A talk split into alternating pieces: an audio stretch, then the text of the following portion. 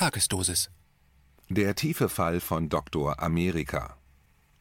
Ein Kommentar von Rainer Rupp. Expect the Unexpected lautet das jüngst mit großem Medienhype überall in den USA beworbene Buch von Amerikas bekanntestem Arzt, Dr. Anthony Fauci. Jahrzehntelang wurde er von den Medien als der Doktor und Wissenschaftler aufgebaut, dem die Amerikaner angeblich das größte Vertrauen entgegenbringen. Aber mit dem Vertrauen ist das so eine Sache, denn nicht selten ist es über Nacht zerronnen. Das musste nun auch der gute Dr. Fauci am eigenen Leib erfahren. Bis Mittwoch dieser Woche konnte man noch in den USA sein Buch mit dem übersetzten Titel Erwarte das Unerwartete bei den großen Buchhandlungen des Landes vorbestellen. In dem Werk beschreibt Fauci angeblich, wie er eigenhändig die USA durch die Covid-19-Pandemie gesteuert hat als hätte er mit dem Buchtitel eine Vorahnung gehabt, ist jetzt sein neues Buch ganz unerwartet von den größten US-Buchhändlern wie Amazon oder Barnes Noble aus dem Angebot entfernt worden. Nicht einmal mehr auf der Website seines Herausgebers gibt es Hinweise auf das Werk, das offensichtlich möglichst schnell im kollektiven Gedächtnisloch entsorgt werden soll. Faucis plötzliche Vertreibung aus dem Paradies dürfte im Zusammenhang stehen mit den 3200 Seiten seiner E-Mails, die nun aufgetaucht sind und ein ganz anderes Licht auf den berühmtesten Doktor Amerikas werfen. Denn diese E-Mails scheinen Berichte zu bestätigen, dass Dr. Fauci das chinesische Wuhan Laboratory of Virology für Gain-of-Function-Auftragsforschung mit US-Steuergeldern bezahlt hat bei der Gain-of-Function-Forschung experimentieren Virologen im Labor mit Krankheitserregern, um sie entweder ansteckender oder tödlicher zu machen. Das geschieht angeblich mit dem Zweck, eine eventuell in Zukunft auftauchende Pandemie besser bekämpfen oder ganz verhindern zu können, indem zum Beispiel schon im Voraus gewonnene Erkenntnisse eine schnellere Produktion von Gegenmitteln oder Vakzinen erlauben in der Wissenschaft ist das jedoch eine höchst umstrittene Praxis, die von der US-Regierung in der Zeit von 2014 bis 2017 einem Moratorium unterworfen war. Aber bevor wir in die Einzelheiten einsteigen, wollen wir die schillernde Persönlichkeit des werten Dr. Fauci etwas näher kennenlernen. Obwohl er nie als praktischer Arzt Erfahrungen gesammelt hat, hatte Fauci schnell seine wahre Begabung entdeckt, nämlich die Klippen aus behördlichen Gesundheitsvorschriften im Interesse von Big Pharma sicher zu umschiffen Dabei war ihm auch sein enges Beziehungsgeflecht zu der inzwischen mehrheitlich von Big Pharma und von privaten Stiftungen finanzierten Behörde eine große Hilfe, die unter dem irreführenden Namen Weltgesundheitsbehörde (WHO) firmiert. Sein Pakt mit den Teufeln brachte Fauci bei interessierten Kreisen Aufmerksamkeit und in den Medien viel Lob ein, was irgendwie seine Karriere ungemein beförderte in einem ebenfalls von ihm verfassten Kinderbuch mit dem Titel How a Boy from Brooklyn Became America's Doctor (Wie aus dem Bub aus Brooklyn Amerikas Doktor wurde), das am 29. Juni erscheinen soll, verkauft sich der 80 Jahre alte Fauci sogar als die Personifizierung des amerikanischen Traums.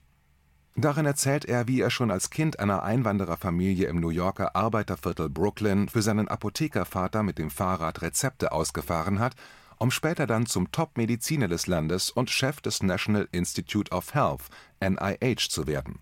In dieser Funktion hat er ununterbrochen sieben US-Präsidenten beraten.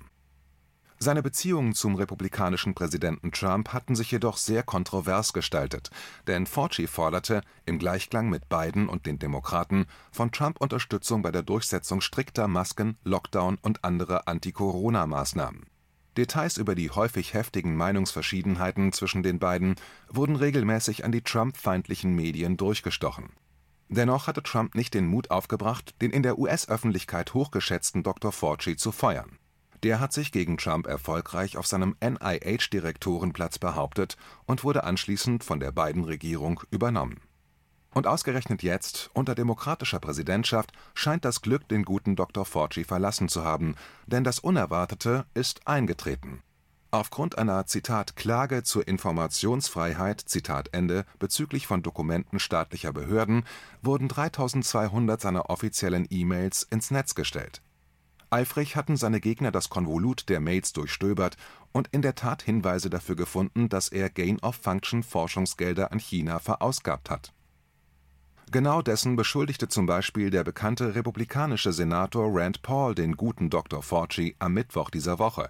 Zitat die E-Mails zeichnen ein beunruhigendes Bild, ein sehr beunruhigendes Bild von Dr. Fauci, der von Anfang an besorgt war, dass er die Gain-of-Functions-Forschung in China finanziert hat. Er weiß es, aber er hat es nicht zugegeben, sagte Paul gegenüber Fox News. Zitat Ende Senator Paul bezieht sich dabei vor allem auf eine E-Mail, die Fauci an seinen Top-Stellvertreter Hugh Auchincloss geschickt hatte. Dieser Mail hatte Fauci einen Artikel aus dem Jahr 2015 aus der Fachzeitschrift Nature Medicine als PDF-Dokument beigefügt. Dabei handelte es sich um eine veröffentlichte wissenschaftliche Arbeit mit dem Titel Zitat ein SARS-ähnlicher Cluster zirkulierender Fledermaus-Coronaviren zeigt Potenzial beim Menschen aufzutreten, soll heißen, auf den Menschen überzuspringen. Zitat Ende einer der Autoren des Papiers war Dr. Shi-Zheng Li, eine Forscherin des Wuhan Institute of Virology, die als „ Fledermausfrau “für ihre Arbeit an Fledermaus-Coronaviren bekannt ist. Auchincloss antwortete Fauci noch am selben Tag, ebenfalls per Mail: „ Zitat in dem Papier, das Sie mir geschickt haben, heißt es, dass die Experimente vor der Funktionspause Anmerkung des Autors, dem Verbot ab Oktober 2014, durchgeführt wurden, seitdem jedoch von NIH überprüft und genehmigt wurden. Weiter schreibt Auchincloss, er werde versuchen festzustellen, Zitat, ob wir entfernte Verbindungen zu dieser Arbeit im Ausland haben. Zitat Ende diese Antwort von Auchincloss beweist, dass sein Chef Fauci von den direkten oder indirekten Gain-of-Function-Auftragsarbeiten seines Instituts zumindest bis zum Zeitpunkt von Oktober 2014 gewusst haben muss, denn das NIH hat ja laut Auchincloss die vor 2014 gelieferten Ergebnisse in den Folgejahren „ Zitat überprüft und genehmigt. Dennoch hat Fauci letzte Woche während einer Befragung im Kongressausschuss House Appropriations Subcommittee kategorisch bestritten, dass irgendwelche Arbeiten dieser Art am Institut in Wuhan stattgefunden haben oder US-Gelder für solche Zwecke geflossen sind. Senator Paul dagegen bleibt unerbittlich und behauptet weiter: „ Zitat es gibt viele Beweise dafür, dass er (Fauci) einen großen Interessenskonflikt hat und dass, wenn sich herausstellt, dass dieses Virus aus dem Wuhan-Labor stammt und genauso sieht es aus, dass hier eine große Schuld vorliegt und dass er ein großer Unterstützer der Finanzierung war. Zitat Ende unter den veröffentlichten E-Mails war auch Faucis Korrespondenz mit einem gewissen Peter Daszak, dem Leiter der NGO EcoHealth Alliance. Der dankt Fauci dafür, dass er Zitat öffentlich aufgestanden ist und erklärt hat, dass die wissenschaftlichen Beweise einen natürlichen Ursprung von Covid-19 belegen, nämlich eine Übertragung von einer Fledermaus zum Menschen, und Covid-19 nicht einem Labor des Wuhan Institute of Virology entsprungen ist. Zitat Ende.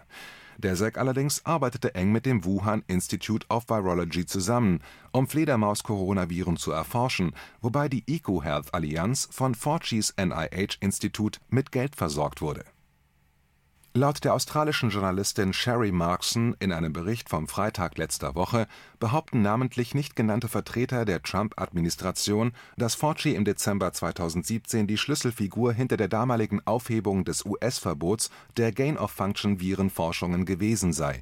Der habe die Gunst der Stunde erkannt, als das US-Ministerium für Gesundheit gerade kommissarisch geführt wurde, um eine entsprechend überarbeitete Richtlinie durchzusetzen Anschließend habe er niemanden unter den hochrangigen Beamten des Weißen Hauses über die Aufhebung des Verbots aufgeklärt.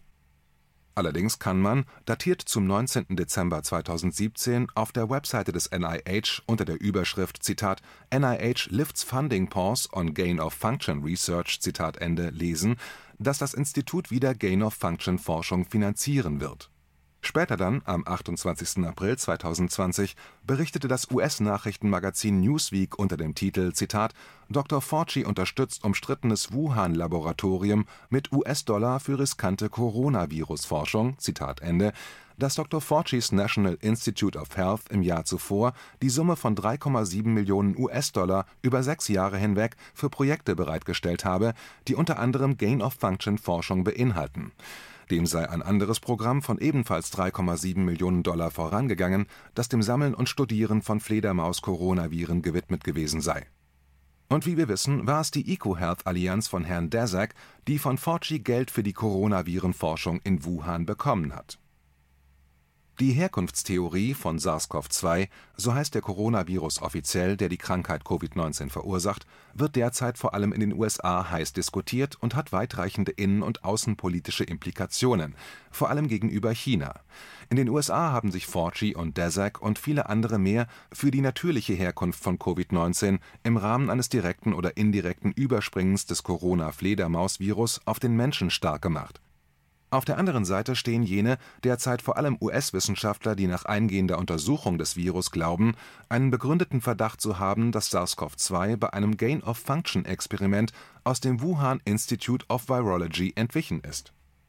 Andere wiederum, vor allem eingefleischte China-Hasser, denen wissenschaftliche Erkenntnisse egal sind, nützen die Gunst der Stunde und beschuldigen China, absichtlich die USA mit SARS-CoV-2 angesteckt zu haben wenn sich jedoch herausstellen sollte, dass Fauci und andere Institute, einschließlich US-Militärlabore für biologische Kriegsführung, Gain-of-Function-Forschung in China in Auftrag gegeben haben, dann dürfte die Luft um Dr. Fauci immer dünner werden.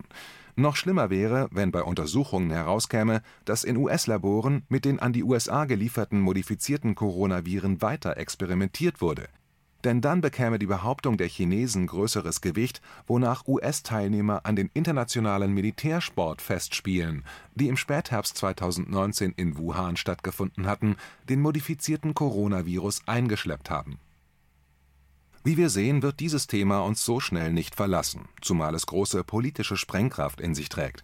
Allein die jetzt schon bei US-Gerichten eingegangenen Schadenersatzforderungen amerikanischer Städte in Höhe von Hunderten von Milliarden Dollar gegen die angebliche Corona-Schleuder China zeigen Potenzial zur Krisenverschärfung.